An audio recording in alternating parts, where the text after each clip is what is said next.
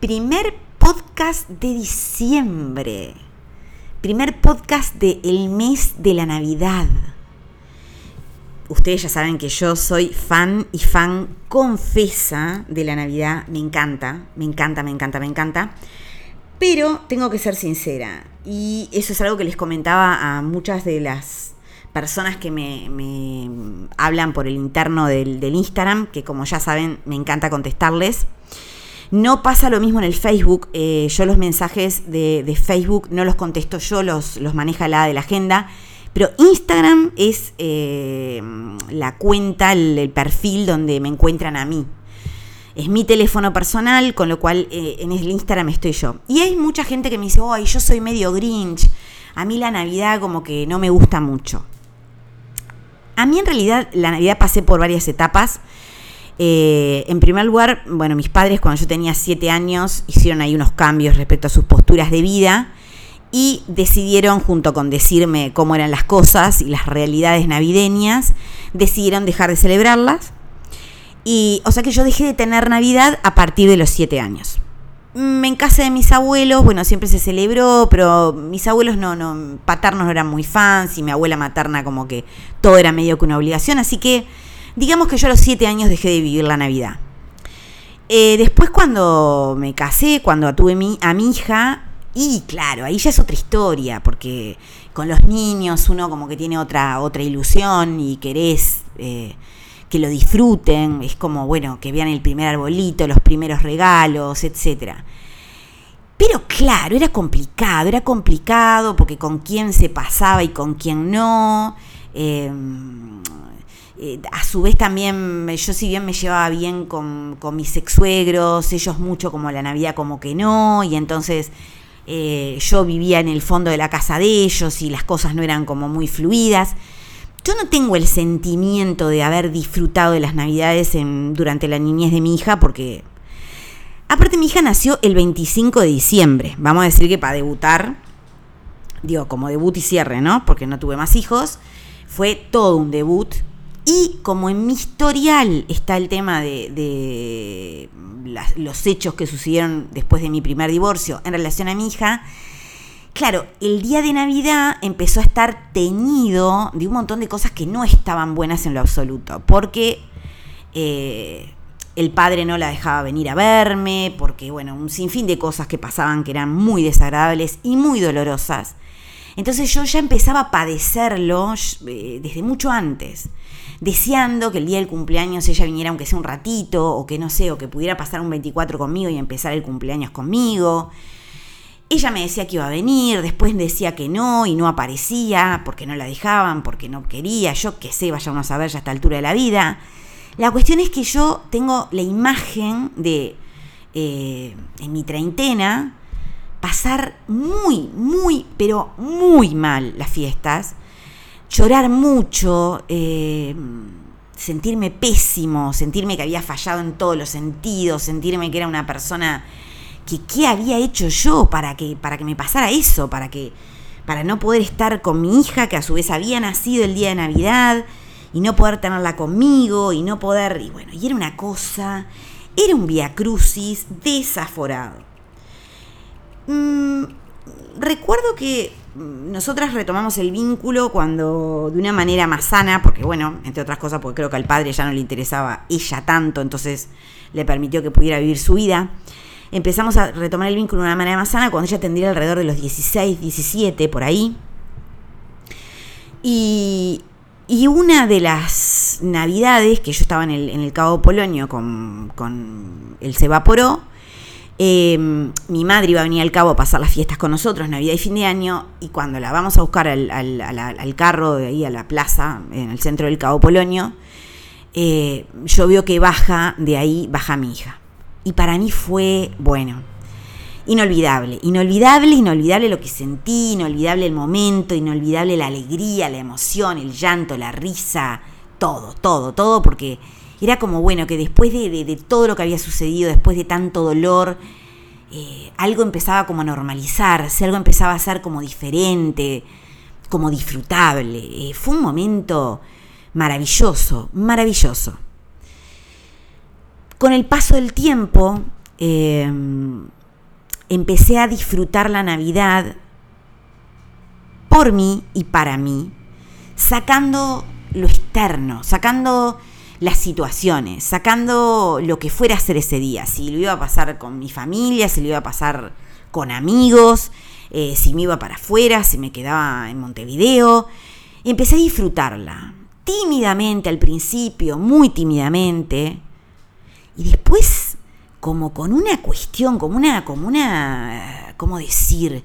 Como una fruición, una, un disfrute, una alegría, una devoción impresionantes. Disfrutar de armar el árbol, disfrutar de comprar, no sé, un adornito nuevo cada año, disfrutarlo, disfrutarlo. Para mí, la Navidad, y acá me voy a dividir en dos, una, voy a hablar de los temas que para mí traen la Navidad, algunos temas que mueve la Navidad, eh, que, hace que sea sumamente wow, ¿no? que sea como un momento de internamente de, remoción profunda. Y primero voy a hablar de algo más light.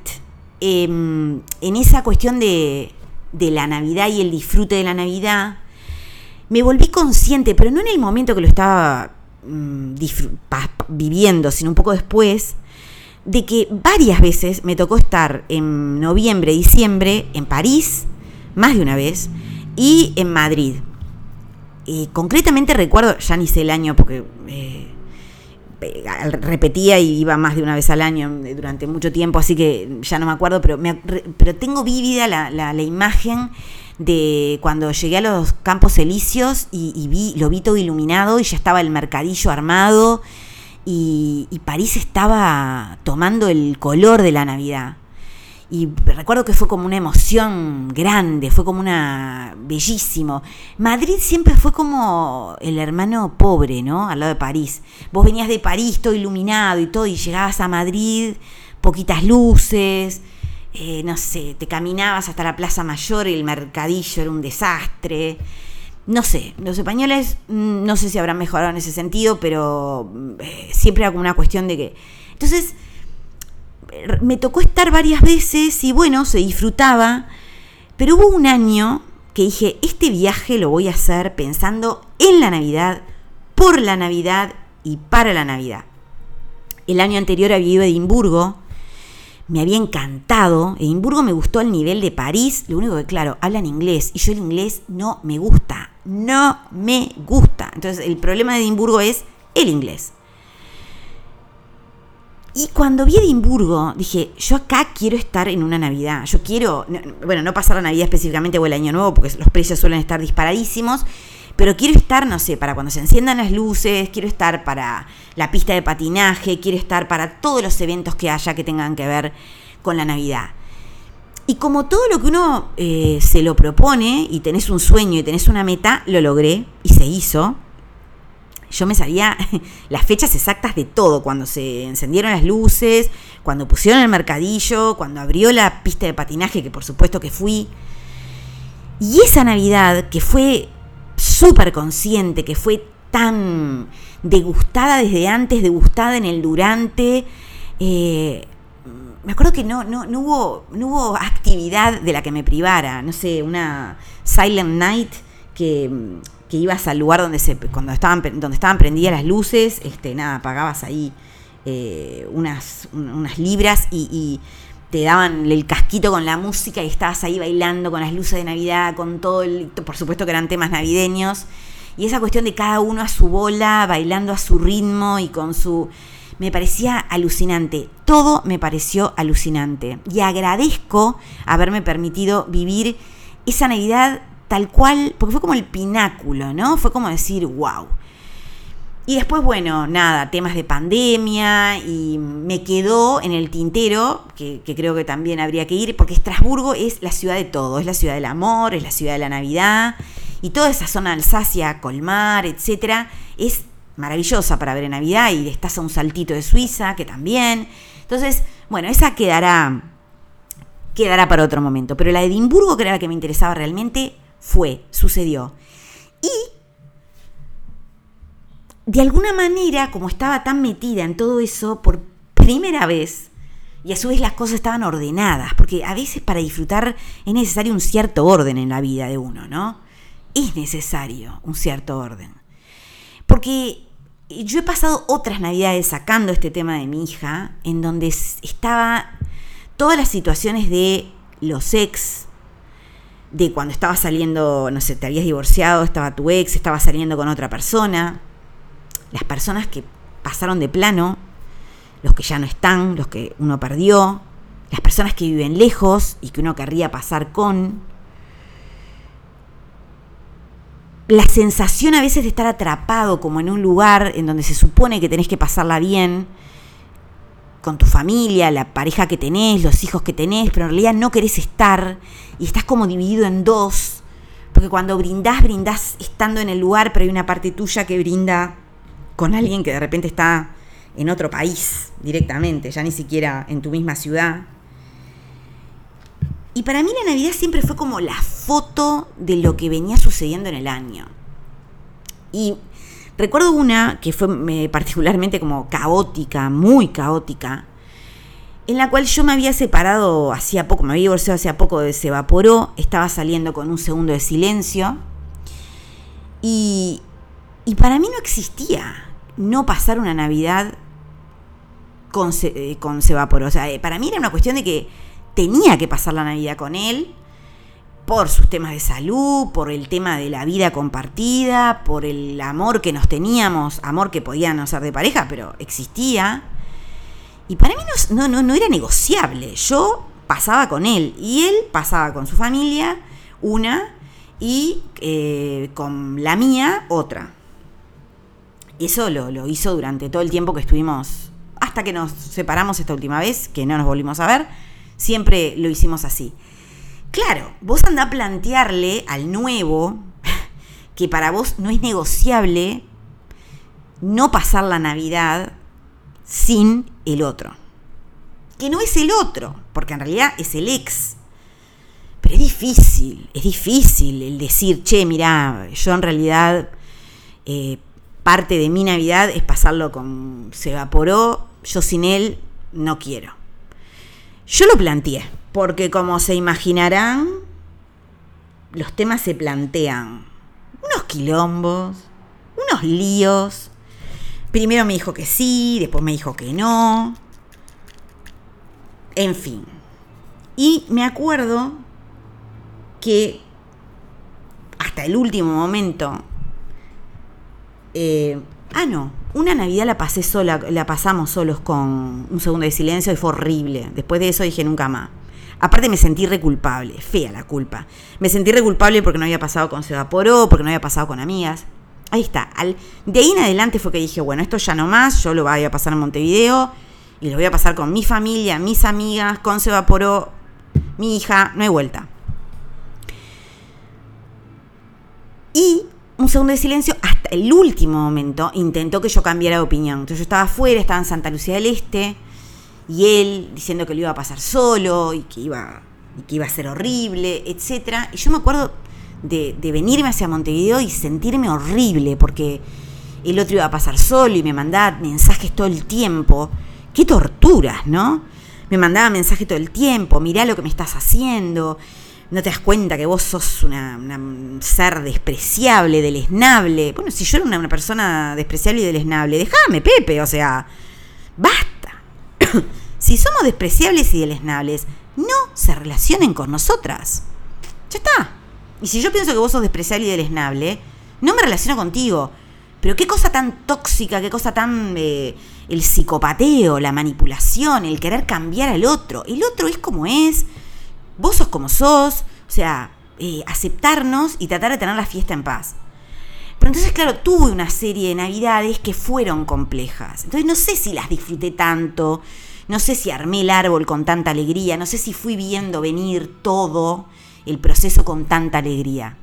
Creo que el disfrute pleno y total debe haber empezado alrededor del 2016-17, recién, por eso yo soy nueva en gozar tanto de la Navidad, con, los con el viaje este que les digo, con que ya no había otras personas en el medio mm, para ningún lado, entonces yo estaba abocada a lo que estaba, con el disfrutar de lo que había, con aceptar lo que había, con celebrar todo diciembre, con la música, con la comida, con el árbol, con las luces, con todo.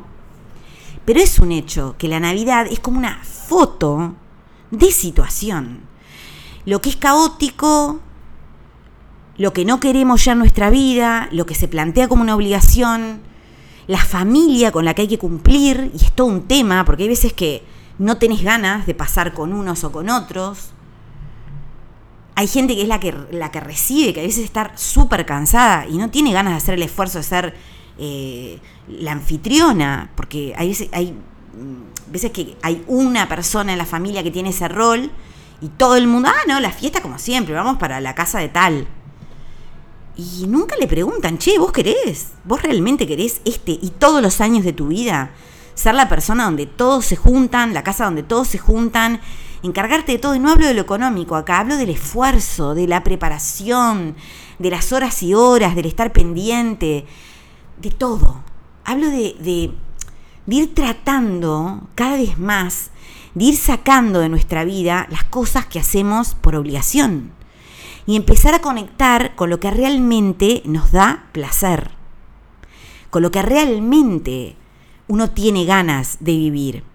Y cuando, más en estos tiempos en donde hay tanta gente que emigró y están viviendo en otros países, y a veces uno se puede juntar con, pero a veces no, disfrutar, disfrutar de esta Navidad, disfrutar de lo que esta Navidad tiene. Podemos pasar todos juntos bien. Hay alguno que está del otro lado del hemisferio o en otro país, bien, se celebra y se, nos alegramos de si están bien y están pasando bien. Hay alguien que tiene ganas de vivirlo solo con una pareja nueva porque están en pleno efluvio del amor. Permitírselo, permitírselo, permitirse vivirlo, permitirse disfrutarlo. Y la gran, el gran tema es cuando, para mí, cuando uno tiene que empezar a, hacer cosas que no quiere. No sé, no me puedo ir para afuera y pasarlo solo con mi pareja porque en casa de mis padres se enojan. No existe. No existe no tener la libertad. Porque que yo no quiera pasar las fiestas contigo no quiere decir que yo no te quiera. Quiere decir que este año quiero vivirlo de otra manera. ¿Y por qué tiene que haber siempre una cuota de sacrificio? ¿Por qué? Me ha tocado pasar fiestas sola he pasado fiesta sola y las he pasado de puta madre. Re bien. Porque quería. Porque quería. Y me costó que mi madre me dijera, pero ¿cómo? Y no viniste, y que no sé qué, y no sé cuánto, y esta, y aquel, y el otro. Loco, dejen vivir. Habrá fiestas que no tenés ganas de compartir. Y miras, no, no, pero la Navidad es compartir. No. La Navidad es lo que cada una de nosotras queramos vivir. Punto. Ya está. Yo ya no lloro por el que no quiere sentarse a mi mesa. Yo ya no permito que me psicopatee nadie con tenés que venir porque si no, o no, hay que hacer tal cosa porque si no, si no, ¿qué? ¿Te vas a enojar?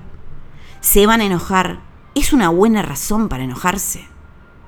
Si te están diciendo que es porque quieren vivir, no sé, la historia de amor o el viaje soñado o irse con amigos, vas a estar cagándole la Navidad que quiere vivir esa persona o el fin de año o el año nuevo que quiere vivir esa persona porque no podés soltar el apego. Gente,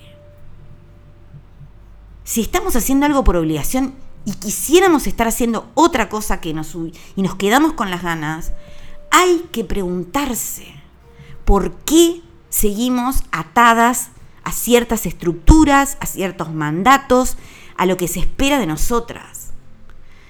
Tenemos y tuvimos, venimos de años duros, continuamos con una tónica que en el próximo podcast probablemente ya estoy hablando del, voy a estar hablando del 2024 y hay que pensar que si no disfrutamos de lo que hay para disfrutar, si nos forzamos, en lo que habría que disfrutar, la vida cada vez se hace más invivible. Si tenemos el privilegio de poder pasarlo bien de la manera que sea, no permitan que nadie les cague lo que ustedes quieran vivir. Pero antes que nada, no te lo cagues vos misma. Te lo digo porque A mí me pasó cuando quiero estar acá, no quiero estar allá, pero me siento culpable. No.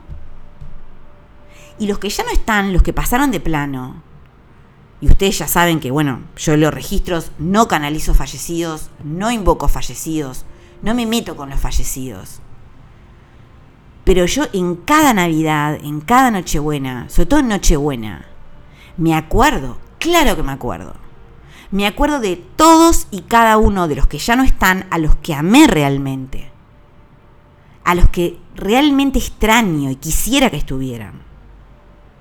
Y están, de alguna manera, ese día como ningún otro, están. Celebro haberlos conocido, celebro haber celebrado Navidades con ellos, celebro haberme sentado a la mesa con ellos, celebro haberlos amado y que me hayan amado. Abuelos, hijos, parejas, padres, lo que sea. Se celebra haberlos tenido. Las navidades cada vez más, y específicamente en este año, un año recorrido por hechos tremendos, dolorosísimos, de guerras, de divisiones, divisiones por las creencias, divisiones por lo político, divisiones por todo. En un año que ha sido tan duro de transitar. Las fiestas tal vez sean una oportunidad, no de una paz edulcorada, rosa, vacía, pero sí de vivirlo nosotros lo más en paz que podamos y a la luz de todo lo que está sucediendo en el mundo. Tener ese acto de, tener presente, bueno, ¿qué puedo hacer yo por el otro? ¿De qué manera? Y no pensar en, oh, bueno, me voy a poner una obra de caridad, voy a juntar plata, voy a donar. No. Alcanza con que seamos gente. Alcanza con que seamos amorosos, educados. Alcanza con que valoremos al otro. Alcanza con no agredir. Alcanza con no matar. Alcanza con no pelear alcanza con no tener rencor, alcanza con no tener venganza, verganza, no, tener no querer vengarte de nadie, eh, no envidiar a nadie, no querer la vida de otro, no joder al otro.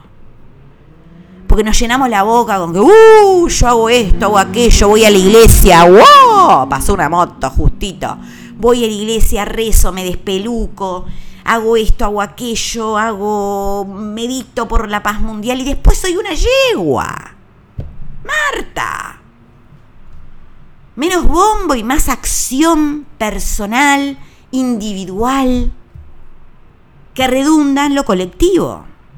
Porque si todos decidimos ser gente con el otro, si decidimos, bueno, podemos pasar una Navidad juntos sin que salga el tema político, sin que terminemos divididos por cosas, sin que terminemos puteándonos porque tenemos diferentes visiones sobre un tema. Si podemos lograr eso es un montón. Y no solo diciembre, y no solo la Navidad, todos los días. Contemplando que hay días que vamos a estar mal, nos vamos a sentir mal, o no vamos a tener ánimos para estar de una determinada manera, de repente la óptima. Aceptar que es así, pero no agarrárnosla con el otro a ver, estoy ansiosa, estoy eh, triste, estoy... Pero no me la agarro con el otro. El otro no tiene nada que ver con que a mí me esté yendo bien o mal. Tener el coraje, gente, de decir de repente, ¿sabes qué? Este año, este día, estas fiestas, no estoy bien. No le estoy pasando bien por el motivo que sea. Y entonces te pido que me entiendas y te pido que me digas si de repente digo algo que te molesta o te duele porque no es mi intención. Estoy medio ahí y de repente no estoy clara en mis pensamientos. Pero qué distinto que es, ¿no? Qué distinto que es. Qué diferente. Porque nos quejamos de cómo son los otros con nosotros. ¿Cómo somos nosotros con ellos? Esa es la pregunta que hay que hacerse. ¿Cómo soy yo? ¿Cómo me comporto? ¿Cómo amo? ¿Cómo me entrego? Cómo cuido, cómo no cuido, cómo me relaciono, cómo no me relaciono. Todo es una construcción en el día a día.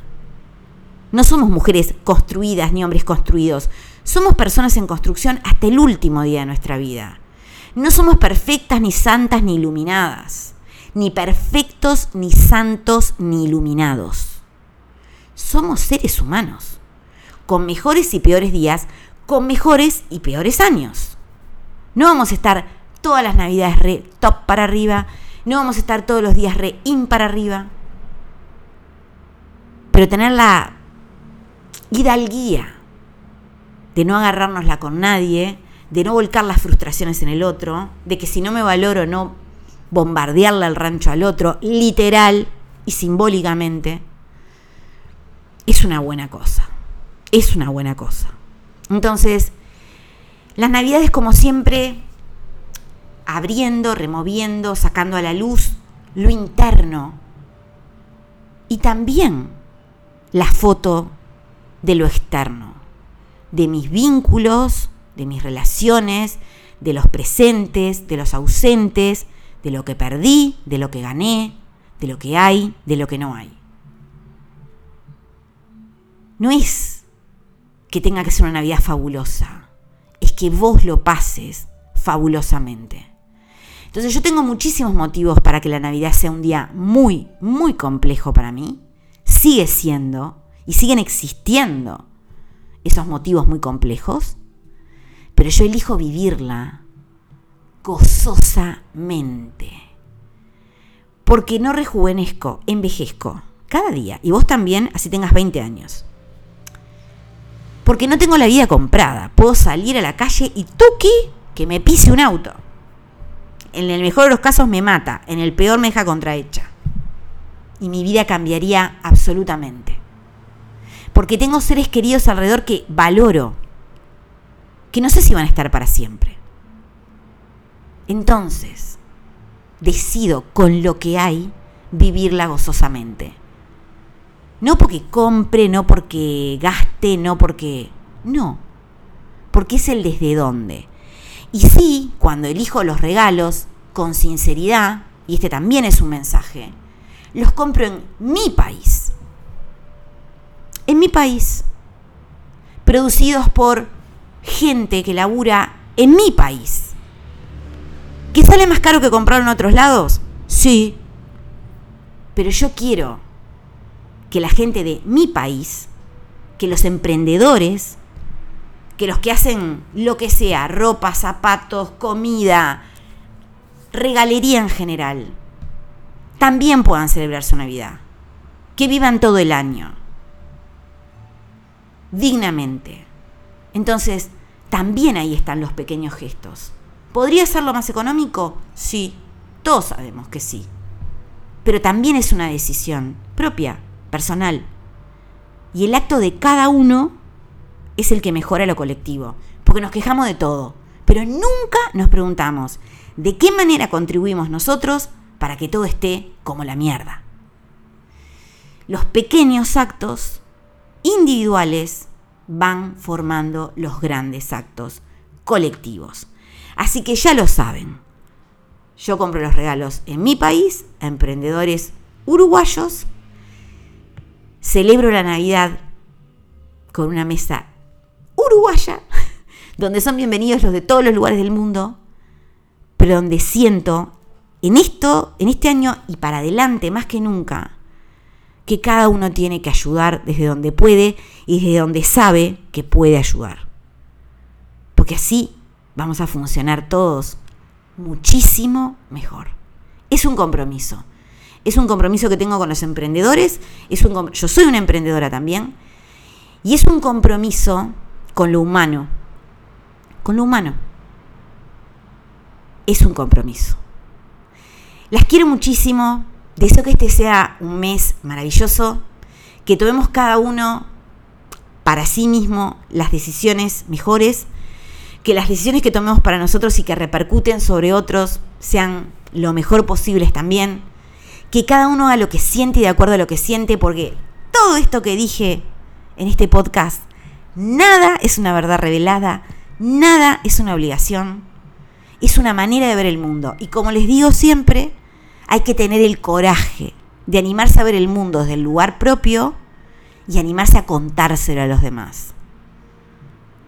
Eso es lo que hace la diferencia. Dejarte conocer, dejar que el otro sepa quién sos, hablar de vos. Eso es un montón. Las quiero mucho, nunca estamos solas, ni locas ni rayadas, que sea un excelente diciembre, que sea el preludio de lo mejor que está por venir.